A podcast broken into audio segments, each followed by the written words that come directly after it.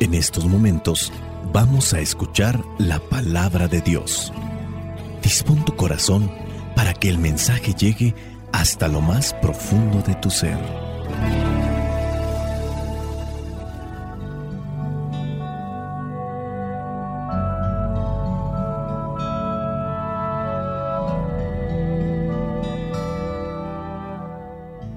El Evangelio que la iglesia nos presenta para el día de hoy corresponde a Lucas, capítulo 21, versículos del 34 al 36. Dice así, tengan cuidado y no dejen que sus corazones se hagan insensibles por los vicios, las borracheras y las preocupaciones de esta vida para que aquel día no caiga de pronto sobre ustedes como una trampa, porque vendrá sobre todos los habitantes de la tierra. Estén ustedes preparados, orando en todo tiempo, para que puedan escapar de todas estas cosas que van a suceder y para que puedan presentarse delante del Hijo del Hombre. Palabra de Dios. Te alabamos, Señor. Señor Jesucristo, nuestro divino Salvador. Gracias te damos por tu infinito amor. Te escuchamos en la palabra recibimos y adoramos en la Eucaristía, te servimos en los hermanos.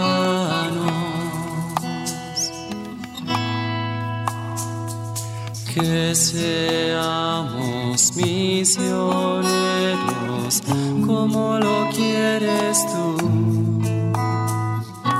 enseñando hombres el fuego de tu amor. Regularmente vienen a mí algunas personas que piden un consejo, piden una orientación para salir de un conflicto personal, emocional, psicológico, también psíquico, ya sea porque tienen un conflicto con su pareja, dentro de la relación del matrimonio o porque también tienen un conflicto con la familia, con los papás, con los hermanos o con los compañeros también de comunidad parroquial o de trabajo. Algunas personas sí aceptan sus errores, reconocen sus errores. Otras personas no aceptan ni reconocen sus errores. Detrás de los conflictos se pueden presentar estos males que corresponden a vicios. Llámese alcohol, llámese droga, llámese ludopatía, creo que así se le dice a cuando la persona tiende a estar jugando constantemente los juegos de azar, las apuestas. Hay personas que tienen adicción a los videojuegos Regularmente he encontrado varones, no tanto mujeres, pero sí varones. Llámese también la adicción a lo que vendría a ser las imágenes o videos sucios.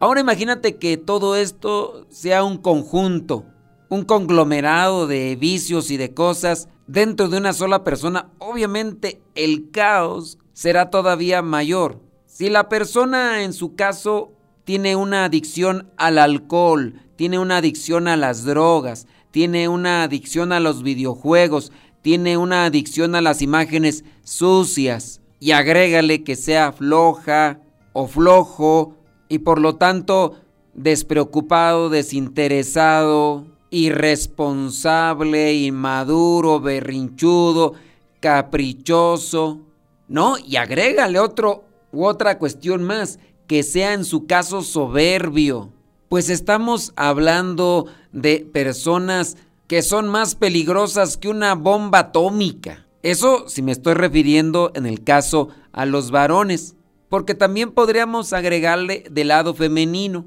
Imagínate una persona envidiosa hablando de una mujer o de un hombre. Agrégale que sea neurótica, geniuda. Obviamente hablando de la mujer y del hombre.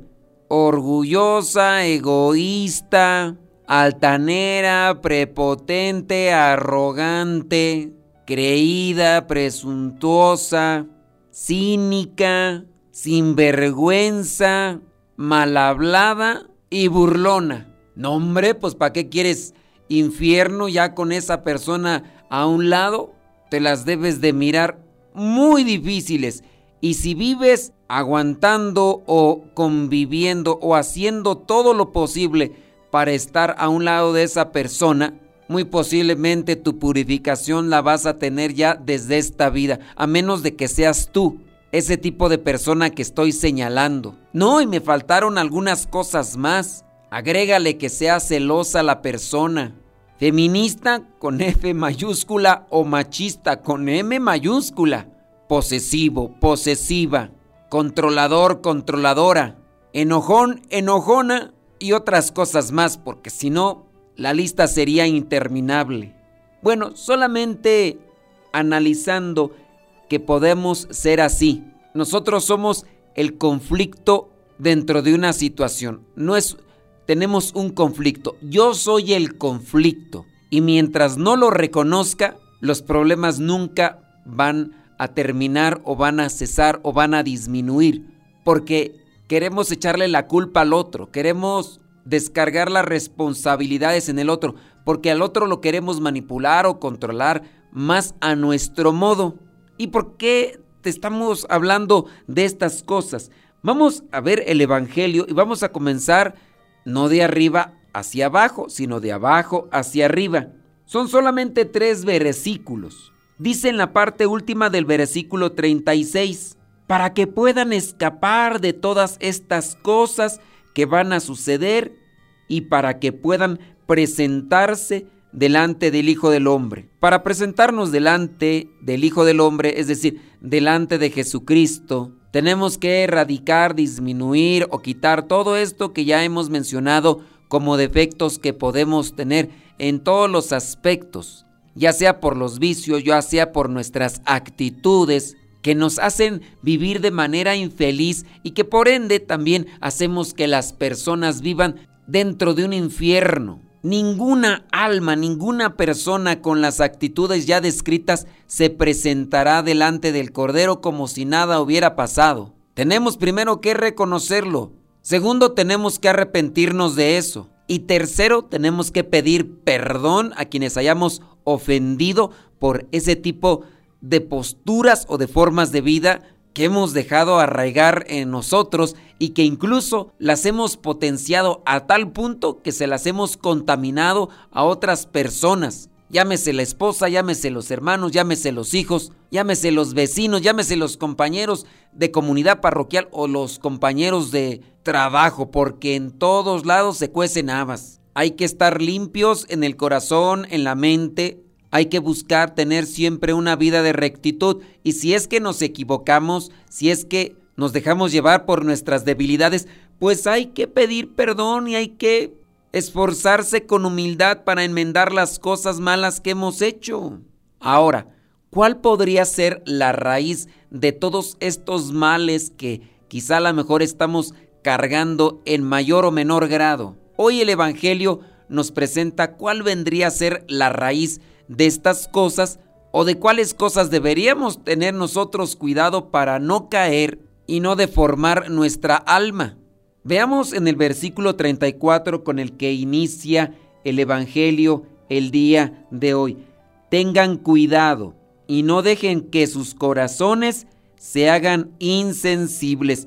A partir de la insensibilidad en nuestro corazón comienzan las dificultades con los demás.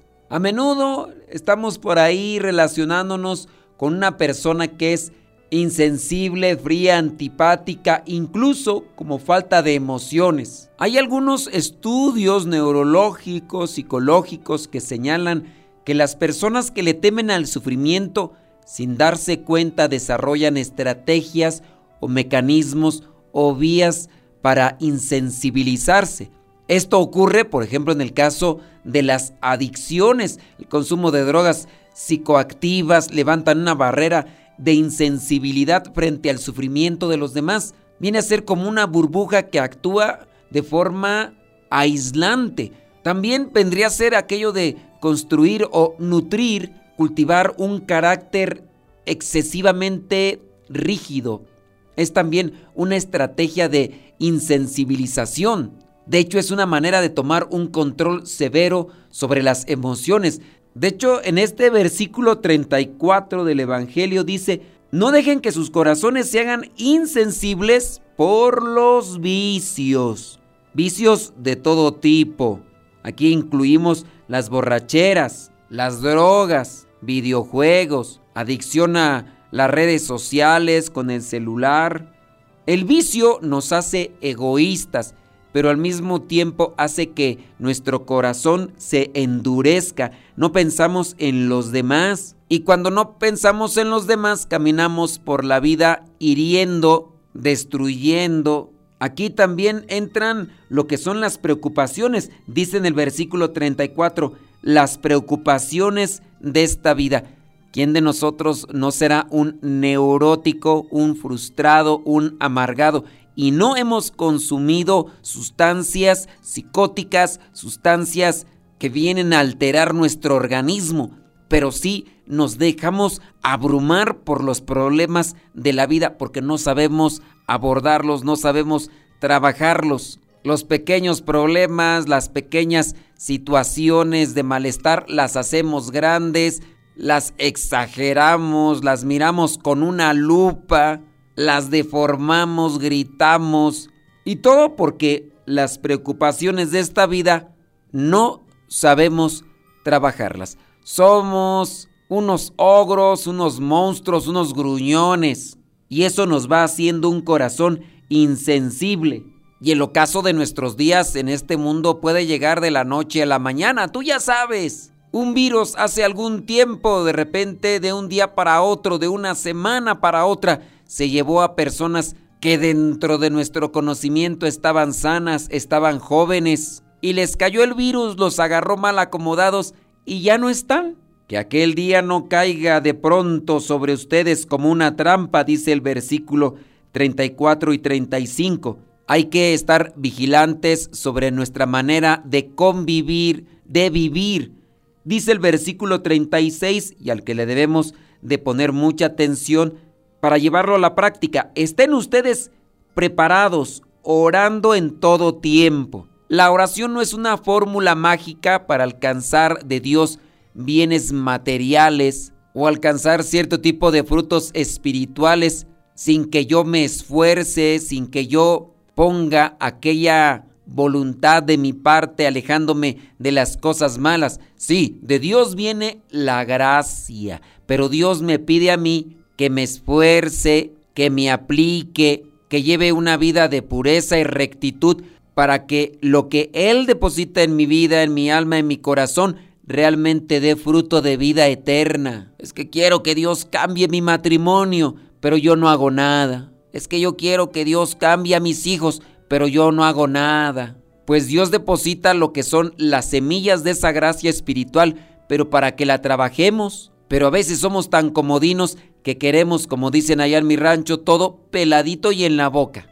Es decir, ya quieres la comida preparada y además que te la den en tu boquita porque no te quieres fatigar, que te la lleven a tu cama porque no te quieres levantar. Antes no pides que también te la mastiquen por amor de Dios. Seamos cautelosos y pongamos atención a lo que nos dice la palabra de Dios el día de hoy.